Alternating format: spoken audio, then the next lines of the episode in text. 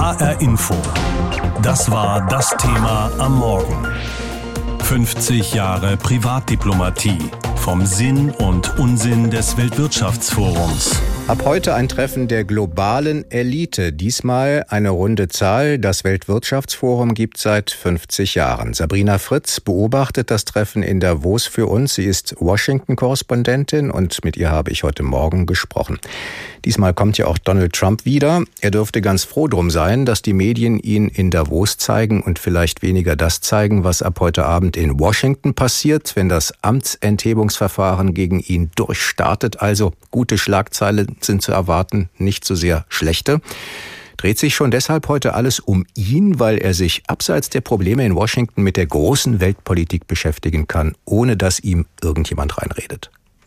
Also zumindest heute ist er sicher die Hauptperson hier, weil man wird schon sehr genau hinhören, was er in seiner Rede sagt, welchen Schwerpunkt er legt. Vor zwei Jahren, Sie haben es gerade angesprochen, da ging es ja vor allem auch darum, dass er nochmal der Welt gesagt hat, wie großartig Amerika ist, dass man dort investieren soll, dass es jetzt vor allem um Amerika geht und nicht mehr um den Rest der Welt. Und da wird jetzt schon interessant sein, ob sich das in den vergangenen zwei Jahren geändert hat, ob das Wort Klima dort mal vorkommt. Also ähm, insofern sind schon alle sehr gespannt, was er heute sagen wird. Dass sich einiges ändern wird, hofft ja auch der Gründer des Weltwirtschaftsforums, Klaus Schwab. Er meint, dass bei diesen Treffen bisher einiges zu kurz kam. Umwelt und Soziales, Sie haben gerade darüber gesprochen. Nachhaltigkeit, die Ärmeren nicht im Stich lassen. Das soll diesmal anders sein. Ist das mehr als ein frommer Wunsch? Das ist eigentlich ein Wunsch, den er ja seit 50 Jahren, seit er das Forum gegründet hat, eigentlich hegt. Aber es war immer sehr schwer, das äh, umzusetzen. Und ich will mal sagen, das Klima kommt ihm jetzt schon ganz recht, um seinem Forum da wirklich einen neuen äh, Schwerpunkt zu geben. Ob er das jetzt wirklich erfüllen kann, es gibt ja keine Abschlusserklärung, keinen verbindlichen Beschluss. Das heißt, er kann wirklich nur darauf hoffen, dass die Unternehmer dann ein bisschen mehr aufgefüllt sind, sich auch noch ein bisschen um andere Dinge zu kümmern als nur um die Profite. Das ist ja immer sein Credo. Also ich denke mal, jeder Unternehmer weiß inzwischen auch, ähm, dass er sich um andere Dinge kümmern muss als nur um die Gewinne. Auch da braucht es nicht unbedingt Davos, aber es ist sicher noch mal eine gute Gelegenheit. Es sind ja auch Klimaschützer hier, die am Nachmittag protestieren wollen. Greta Thunberg heute Morgen. Also insofern äh, ist das schon auch ein Schwerpunkt in diesem Jahr. Greta Thunberg, die schwedische Klimaaktivistin. Erst war sie ein bisschen krank, hatte Fieber, jetzt will sie doch dabei sein und auch etwas sagen. Ist sie in der Lage, den anderen die Show zu stehlen, vielleicht auch Donald Trump? Ich glaube diesmal nicht. Sie war ja vor einem Jahr hier. Da war es gerade der Anfang des Greta Thunbergs Hype, will ich mal sagen. Da kam sie in einer ganz kleinen Gruppe hier an und man konnte sie wirklich auch noch äh, ganz leicht an sie rankommen, mit ihr sprechen. Das hat sich jetzt sicher geändert und insofern glaube ich, wird sie hier eher eine zurückhaltendere Rolle spielen, vielleicht weil sie wirklich nicht so ganz fit ist und äh, weil ja wirklich auch der ganze Rummel um sie enorm ist. Also insofern glaube ich, will sie eher jetzt hier auch nicht diesmal die Hauptrolle spielen. Es heißt ja jetzt beim Weltwirtschaftsforum, dass alles soll keine Quatschbude sein, kein Ort der Selbstdarstellung. Gibt es da irgendwas, was darauf hindeutet, dass es diesmal nicht nur darum geht, mal drüber zu reden, aber dann zu Hause weiterzumachen wie gehabt? Bei welchen Themen könnte denn sich wirklich was bewegen? Ach, es ist schwer. Am Ende ist es natürlich schon, also Quatschbude ist ein äh, böser Begriff, aber es ist ein informelles Treffen und es ist eine Lobbyveranstaltung. Also Unternehmer reisen hier an, um Politiker zu treffen, um ihre Interessen äh, fallen zu lassen, vielleicht eben in entspannter Atmosphäre. Ich nehme mal ein Thema. Die ganzen Tech-Firmen hier haben große Angst vor zu viel Regulierung, vor einer Digitalsteuer, vor Datenschutz vor allem. Und da wird zum Beispiel auch sehr intensiv dran gearbeitet, dass das entschärft wird. Also hier kommt man schon her mit einem ganz klaren Plan, wen man treffen will und was für Interessen man hat. Und äh, ja, natürlich gehört heute auch Klimaschutz zu einer erfolgreichen Unternehmensführung. Aber es wird sehr schwer sein, das zu messen, was ist wirklich der Erfolg eines solchen Forums und was nicht. Wer jetzt nach Davos will, um Ski zu fahren, der zahlt sehr viel. Ich habe gelesen im Internet, eine Wohnung, Ferienwohnung, 36 Quadratmeter wird angeboten für vier Tage für sage und schreibe 12.000 Euro. Gibt es denn da auch andere Leute, normale Leute oder anders gefragt, diejenigen, die da miteinander sprechen sollen, die Reichen und Mächtigen, sprechen die wirklich nur miteinander oder genießen die auch Davos?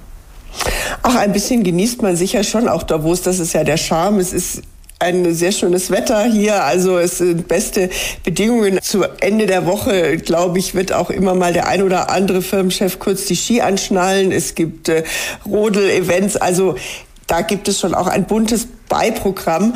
Aber viele, die hier aus dem Ort sind, die flüchten eben, vermieten ihre Wohnung. Sie haben es gerade angesprochen. Insofern ist es schon ein Ort im Ausnahmezustand. Aber all das führt zu diesem Mythos Davos, dass eben diese Verbindung aus wirklich einem sehr ungewöhnlichen Ort und einem oft sehr ernsten Thema, diese Verbindung, die ist eben schon sehr einmalig und die führt sicher auch dazu, dass so viele kommen. Angefangen hatte alles als Treffen von Managern, die nebenher auch mal Skifahren durften. Heute ist es die wohl wichtigste Politik- und Wirtschaftskonferenz der Welt. Und wen das alles nicht interessiert und wer trotzdem nur Skifahren will in diesen Tagen, bitte sehr, im Internet wird eine 36 Quadratmeter große Ferienwohnung für sage und schreibe 12.000 Euro angeboten. Für vier Nächte. Während des Treffens explodieren natürlich die Preise für Unterkünfte aller Art. Früher war das alles anders. Sebastian Schreiber schaut zurück, wie das Treffen in Davos zu dem wurde, was es heute ist. Wer mit dem Zug zum Weltwirtschaftsforum nach Davos reist, bekommt schon in der Bahn eine Idee vom globalen Dorf, das dort einmal im Jahr entsteht. In den roten Waggons der Rätischen Bahn sitzen Gäste aus aller Welt. Nicht nur die Zugansagen sind international. Next stop, close this door. Etwa 3000 Menschen nehmen in diesem Jahr am Weltwirtschaftsforum teil, darunter Dutzende Regierungschefs und Wirtschaftsbosse. Sie stehen im Fokus, aber auch Wissenschaftler und Non-Profit-Organisationen wie Greenpeace oder Oxfam reden mit in Davos. Das Forum habe sich in den vergangenen Jahren für die Zivilgesellschaft geöffnet, sagt Claudia Schmucker, die bei der Deutschen Gesellschaft für Auswärtige Politik über globalen Handel forscht. Davos selber sagt, dass ungefähr ein Drittel der Teilnehmer auch von der Zivilgesellschaft kommt. Man versucht, sich sehr zu diversifizieren, dass wir also nicht nur weiße alte Männer dort antreffen. Wir haben, glaube ich, ein Viertel Frauen, auch das ist ausbaufähig. Aber Davos muss eben auch mit der Zeit gehen und es reicht eben nicht, wenn einfach nur Business Manager und Teil der Regierung sich treffen. Politische Platzhirsche, Wissenschaftler und milliardenschwere Firmenbosse alle an einem Tisch. Das ist die Vision von Klaus Schwab, 81 Jahre alt. Er hat das Machtzentrum erschaffen. 1971 war das vor genau 50 Jahren. Seitdem ist das Treffen immer größer geworden. Ein Teil des Erfolgs der Veranstaltungsort. Warum, erklärte Klaus Schwab beim Swiss Economic Forum im vergangenen Sommer. Als ich das Forum gegründet habe, war die Schweiz ein idealer Standort, weil wir hatten den Kalten Krieg und es brauchte eine neutrale, unabhängige Plattform. Von Arafat und Mandela bis Merkel und Trump. Wenn Klaus Schwab ruft, folgen ihm die Wichtigen und Mächtigen dieser Welt, meistens jedenfalls. Was haben Sie von der Teilnahme am Weltwirtschaftsforum? Eine Gelegenheit, die sich sonst kaum bietet, sagt Claudia Schmucker von der Deutschen Gesellschaft für Auswärtige Politik. Es ist nicht auf Einladung des US-Präsidenten oder auf Einladung des chinesischen Präsidenten, sondern man trifft sich in einem neutralen Raum und kann deswegen sehr viel informeller über alle Probleme sprechen. Das heißt, die Agenda ist natürlich wichtig, aber tendenziell sind diese informellen Gespräche, die genau dort stattfinden, noch wichtiger. Was für die Entscheider attraktiv wirkt, sorgt bei vielen Kritikern für Skepsis. Denn das Weltwirtschaftsforum gilt als elitär und undemokratisch, auch weil bei den Treffen selten greifbare, konkrete Ergebnisse und Beschlüsse entstehen. Der Nutzen des Weltwirtschaftsforums liege jedoch in erster Linie darin, überhaupt Gleichgesinnte an einen Tisch zu bekommen, sagt Claudia Schmucker, heute mehr denn je. Es ist ja nur so, dass wir uns in einer Krise des Multilateralismus befinden und ähm, sehr viele Staaten immer stärker im Alleingang voranschreiten. Je mehr Treffen es eben genau in diesem informellen Rahmen gibt, in dem man sich austauschen kann, desto besser. Und deswegen ist auch Davos sinnvoll. Davos, ein Ort, an dem diejenigen miteinander sprechen können, die sich sonst kaum begegnet wären. Eine Garantie, dass das die Welt auch besser macht, ist das nicht, aber zumindest eine Möglichkeit. Wir alle werden viel in den nächsten Tagen aus Davos hören, aber wollen wir das überhaupt? Brauchen wir das? Braucht man ein solches Treffen? Ist das sinnvoll und zeitgemäß? HR Info. Pro und Contra. HR-Info Politikredakteur Christoph Schelt meint, wir brauchen Davos, nicht nur zum Skifahren. Wir brauchen Treffen wie das in Davos, gerade in Zeiten, in denen es heißt, die Gesellschaft falle auseinander, in der Multilateralismus out und nationale Ego-Trips in sind. Da ist es doch richtig und wichtig, wenn man miteinander ins Gespräch kommt. Ich bin überzeugt, jede Minute, in der Menschen ihre Konflikte mit Worten austragen, ist eine wertvolle Minute. Richtig, Davos rettet nicht die Welt. In Davos kommt auch nichts raus im Sinne verbindlicher Beschlüsse. Das ist aber auch gar nicht das Ziel. Davos ist ein globaler Marktplatz für neue Ideen, Debatten und Gespräche. Sich unterhalten, ohne den Druck, dass am Ende eine Abschlusserklärung unterzeichnet werden muss. Bei den formellen Gipfeln wie der UN-Klimakonferenz sehen wir doch, wozu das führt. Schon bevor das Treffen überhaupt begonnen hat, kursieren die ersten Entwürfe für ein Kommuniqué und dann wird tagelang um Formulierungen und Satzzeichen gerungen.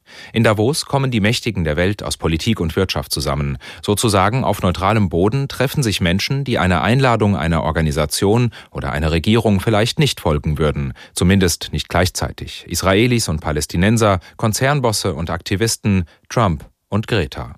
Dem Argument der elitären, geschlossenen Gesellschaft ist das Forum in den vergangenen Jahren doch längst selbst entgegengetreten und hat sich geöffnet. Davos ist bunter, lebendiger, jünger geworden.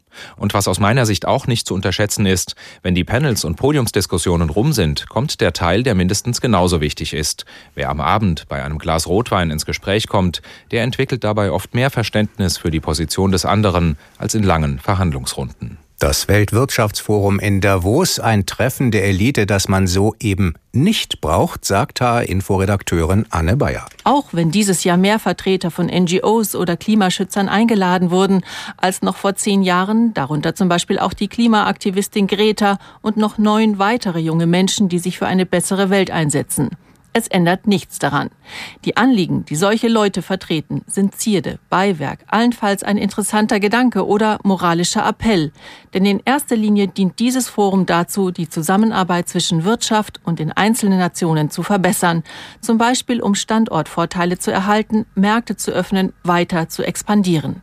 Hier können Geschäftsleute in wenigen Tagen so viele Kontakte pflegen und Geschäfte anbahnen, dass sie viel Zeit sparen und Politiker Werbung für ihre Länder als Investitionsstandort machen. Dieses Treffen bedeutet nicht Fortschritt, sondern es schreibt die herrschenden Zustände fest. Zu glauben, dass sich dadurch etwas ändert, dass man die Klimaaktivistin Greta einlädt, ist reines Greenwashing und eine gute PR-Strategie oder bestenfalls blauäugig. Oder glaubt jemand ernsthaft, den amerikanischen Präsidenten ausgerechnet in Davos davon zu überzeugen, dass es doch an der Zeit wäre, den Klimawandel anzuerkennen? Wenn die Forumsteilnehmer es wirklich ernst nehmen würden mit ihren Zielen zum Klimaschutz, dann wäre der Verzicht auf die Anreise nach Davos mit schätzungsweise 2000 Privatjets ja schon mal ein erster Schritt. Von Davos aus wird es keine Veränderungen geben gegen Steueroasen oder Steuerpolitik, gegen soziale Ungerechtigkeit oder Großkonzerne, für eine gerechtere Welt oder für einen ernsthaften und schnellen Klimaschutz. Davos bleibt, was es ist. Heiße Luft im kalten Bergland. Ein Treffen der Elite. HR Info. Das war das Thema am Morgen. 50 Jahre Privatdiplomatie. Vom Sinn und Unsinn des Weltwirtschaftsforums.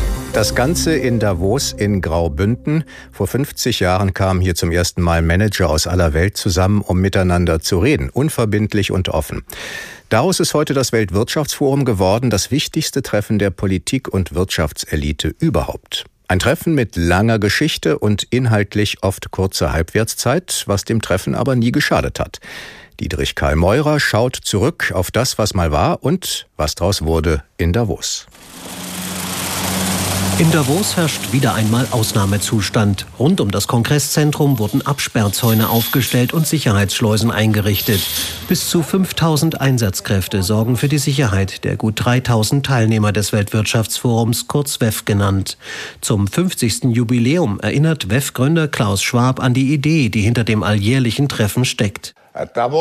In Davos wollte ich ein globales Dorf schaffen, in dem Führungskräfte aus der Wirtschaft ermutigt werden, mit den Vertretern von Regierungen bis zur Zivilgesellschaft zusammenzukommen.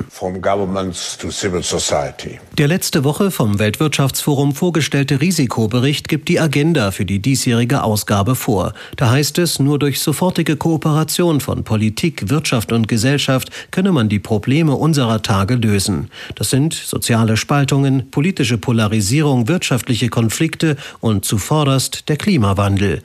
In Davos sollen bis Freitag diese Herausforderungen diskutiert werden, so Klaus Schwab. Die Welt befindet sich in einem Ausnahmezustand und das Zeitfenster zum Handeln schließt sich schnell. Wir wollen nicht, dass sich das politische und wirtschaftliche Auseinanderdriften fortsetzt. Wir wollen nicht den Punkt erreichen, an dem es beim Klimawandel kein Zurück mehr gibt. Und wir wollen nicht, dass die nächste Generation eine Welt erbt, die immer feindseliger und immer unwirtlicher wird. Denken Sie nur an die Waldbrände in Australien. Just think of the wildfires in Australia. Verantwortung und Nachhaltigkeit sollen denn auch die bestimmenden Themen sein beim diesjährigen Weltwirtschaftsforum. Hunderte Klimaschützer, die am Sonntag zu einer Wanderung aufgebrochen sind, um heute in Davos zu demonstrieren, sind jedoch skeptisch, dass beim WEF mehr herauskommt als Lippenbekenntnisse. Die Schweizer Jusos, die für heute ebenfalls zum Protest gegen das Forum aufgerufen haben, haben grundsätzlich Zweifel an dem Format, obwohl Nichtregierungsorganisationen wie Greenpeace daran teilnehmen, so Juso-Präsidentin Ronja Jansen. Es geht ja trotzdem darum, dass sich die, die wirtschaftliche und die politische Elite miteinander vernetzen, dass sie gemeinsam diskutieren, ähm, welche Pläne sie für, für die Welt haben. Und das ist durchaus von Relevanz, sonst würden diese Treffen ja nicht stattfinden. Und für uns ist ganz klar, ähm, wir wollen eine demokratischere Wirtschaftsordnung. Ähm, wir wollen eine Wirtschaftsordnung, wo alle Menschen, die betroffen sind, mitbestimmen können und nicht nur die, die Konzerne besitzen. Die größte Aufmerksamkeit heute dürfte Donald Trump gewiss sein. Der US-Präsident will am Mittag in Davos eine Rede halten. Außer dem US-Präsidenten sprechen heute in Davos auch die schwedische Klimaaktivistin Greta Thunberg und der chinesische Vizepremier Han Zheng. Das Zimmerangebot im Internet ist inzwischen wieder verschwunden, aber Sie können ganz beruhigt sein, in dieser Preisklasse findet sich gerade jetzt immer was. Denn 3000 Gäste und noch viel mehr Beobachter und Polizisten müssten ja irgendwo schlafen, wenn sie nicht gerade reden oder aufpassen beim Weltwirtschaftsgipfel in Davos. Donald Trump ist auch da, Manager, Politiker, alles, was Rang und Namen hat. Wer hier miteinander mal ungezwungen reden darf, ist angekommen, ganz oben. Die Frage ist natürlich, was bringt das der Welt, was bringt das uns eigentlich? Setzt sich in Davos vielleicht auch mal das Gute durch und nicht nur die Macht? Darüber habe ich mit Jürgen Dunsch gesprochen, der das Treffen seit Jahrzehnten beobachtet und darüber ein Buch geschrieben hat, Davos, Gastgeber der Mächtigen. Der Gründer dieses Treffens, der deutsche Wirtschaftsprofessor Klaus Schwab, glaubt, dass dieses Forum die Welt verbessert hat. Ist das so? Das ist natürlich ein hoher Anspruch, dieses Improving the State of the World, der immer wieder zu Kritik Anlass gibt und der auch zu hoch gegriffen ist. Aber es gibt sicher die eine oder andere Initiative oder auch eine Sensibilisierung der Weltöffentlichkeit für bestimmte aktuelle und drängende Fragen. Wenn Sie zurückschauen in die letzten Jahrzehnte, was äh, würden Sie da hervorheben? Was war denn das Besondere? Gab es da wirklich mal etwas, wo man sagen kann, ohne Davos wäre nichts passiert? Also allgemein lässt sich sagen, dass die ganze Umweltproblematik, die ja eigentlich als erstes sensibilisiert wurde mit dem sogenannten Club of Rome und den Grenzen des Wachstums, Schwab früh aufgegriffen hat in Davos und so insofern eine jahrelange Befassung mit diesem Thema auf dem Weltwirtschaftsforum erfolgt. Ich glaube, aus deutscher Sicht auf der politischen Ebene ist besonders wichtig, dass der damalige Außenminister Genscher 1987 die Weltöffentlichkeit dafür gewann, Gorbatschow ernst zu nehmen, wie er in Davos formulierte. Das heißt, es ist wichtig, dass sich diese globale Elite auch mal dann trifft, wo kein Protokoll geschrieben wird. Und wenn man sich jetzt mal anschaut, wer diesmal kommt, Donald Trump kommt wieder, im letzten Jahr war er nicht dabei, dann ist natürlich auch klar, alles dreht sich um ihn, um niemanden sonst. Man hat überhaupt den Eindruck, dass dieses Treffen oft um eine besonders bekannte Person herum aufgebaut ist. Ist das gut so, wenn doch alle eigentlich miteinander sprechen sollen? Sie haben den richtigen Punkt erwähnt. Es geht um das allgemeine Gespräch abseits jeder Tagesordnung, abseits jeglicher Kommuniqués. Donald Trump ist ein schwieriger Fall. Er hapert sozusagen das Weltwirtschaftsforum für seine Zwecke. Er sagt ziemlich unverblümt, es geht um amerikanische Interessen, es geht um Geschäfte, es geht um Investitionen und der Rummel, den er verursacht, schadet letztlich dem äh, Weltwirtschaftsforum. Also es geht für einige um Selbstdarstellung, für andere aber auch um das Miteinander sprechen, nicht nur übereinander sprechen. Aber schauen wir mal auf Davos. Ist dieser Ort nicht zu klein, nicht viel zu schön für ein solches Treffen? Warum überhaupt Davos? Warum nicht mal dort, wo die Welt nicht so rosig aussieht wie in Graubünden? Das wäre doch mal eine Innovation. Wir hatten ja diese Innovation, das war nach dem Anschlag auf das World Trade Center, als Klaus Schwab kurz entschlossen das WEF an diesen Brennpunkt New York legte. Und alle, mit denen ich dort sprach, sagten mehr oder weniger dasselbe. Es ist gut, diese Solidaraktion mit New York und der äh, leidgeprüften Stadt, aber das muss eine Ausnahme bleiben. Wir wollen abseits unserer Büros tagen, wir wollen abseits der großen Entscheidungsmaschinerie tagen. Und da ist Davos in all seiner Kleinheit und Bescheidenheit eben unnachahmlich, abgesehen davon, man muss das ganz realistisch sehen. Die Leute genießen den Schnee und die Leute genießen die andersartige Atmosphäre und die Leute genießen auch die kurzen Wege. Dreimal pro Stunde ein Thema. Das Thema in HR Info. Am Morgen und am Nachmittag.